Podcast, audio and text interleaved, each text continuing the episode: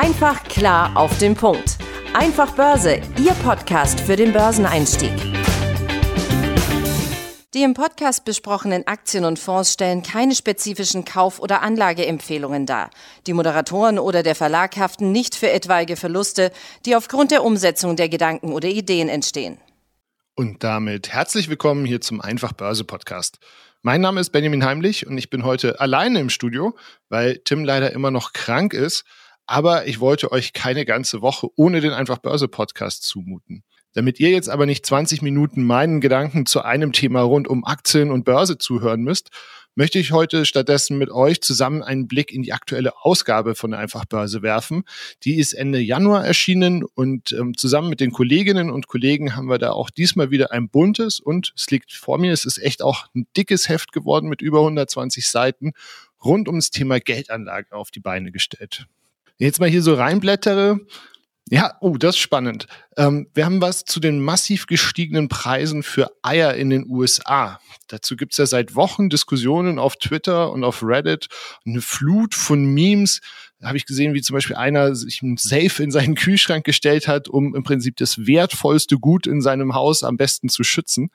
Und als Ursache für diese krassen Preissteigerungen wird ja im Allgemeinen die hohe Inflation angeführt.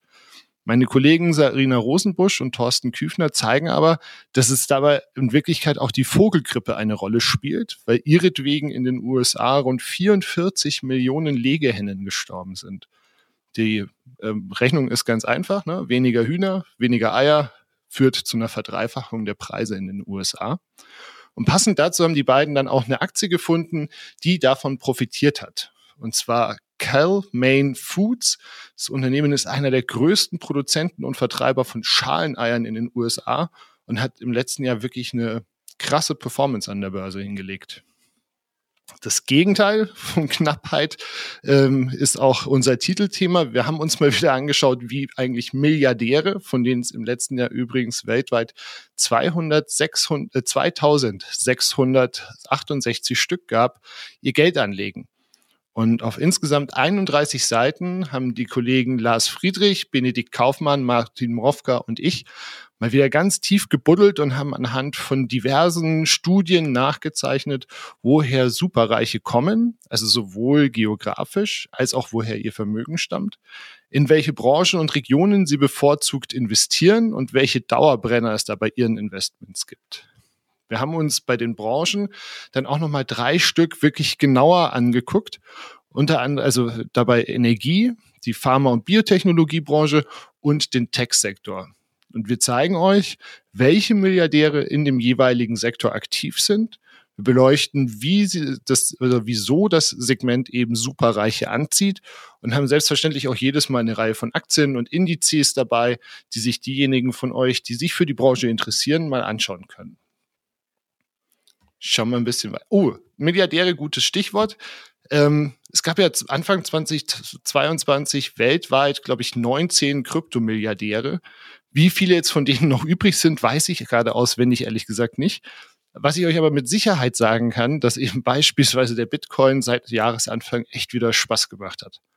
Mein Kollege Nikolas Kessler, den ihr hier auch schon mehrmals im Podcast gehört habt, der hat sich hingesetzt und hat für euch mal rausgearbeitet, ob das Ganze jetzt schon die Trendwende ist oder ob es sich ähm, wirklich nur um vielleicht ein Strohfeuer hat, handelt. Ein anderer Kollege, den regelmäßige Hörerinnen und Hörer ebenfalls kennen sollten, hat sich mit der sogenannten Dogs of DAO Strategie auseinandergesetzt. Wir haben euch die Strategie in Folge 10, passives Einkommen, auch schon mal vorgestellt.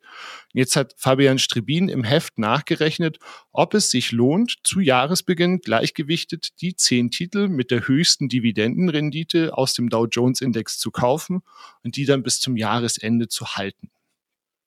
Und hier ein Stück weiter hinten im Heft haben wir auch noch ein großes Porträt über den Walmart-Gründer Sam Walton. Und ich finde, der Text zeichnet da schon sehr anschaulich nach, wie er zusammen mit seinem Bruder quasi aus dem Nichts das heute umsatzstärkste Unternehmen der Welt aufgebaut hat. Jetzt mache ich mal Schluss, weil ich will euch ja auch nicht das komplette Heft vorlesen. Falls ihr neugierig geworden seid, die aktuelle Ausgabe gibt's am Kiosk und natürlich bei uns auf der Website unter einfachbörse.com. Und für alle Zuhörerinnen und Zuhörer von heute habe ich auch noch ein Kennenlernen-Abo dabei. Drei Ausgaben, entweder digital oder gedruckt, für 10 Euro. Alle Infos dazu gibt's auch auf der Website und ich packe euch den Link selbstverständlich in die Show Notes. Und dann mache ich heute hier mal Schluss. Ich hoffe, wir hören uns nächste Woche wieder. Hoffentlich dann auch wieder mit Tim. Bis dahin wünsche ich euch eine gute Zeit. Ciao. Einfach klar auf den Punkt. Einfach Börse, Ihr Podcast für den Börseneinstieg.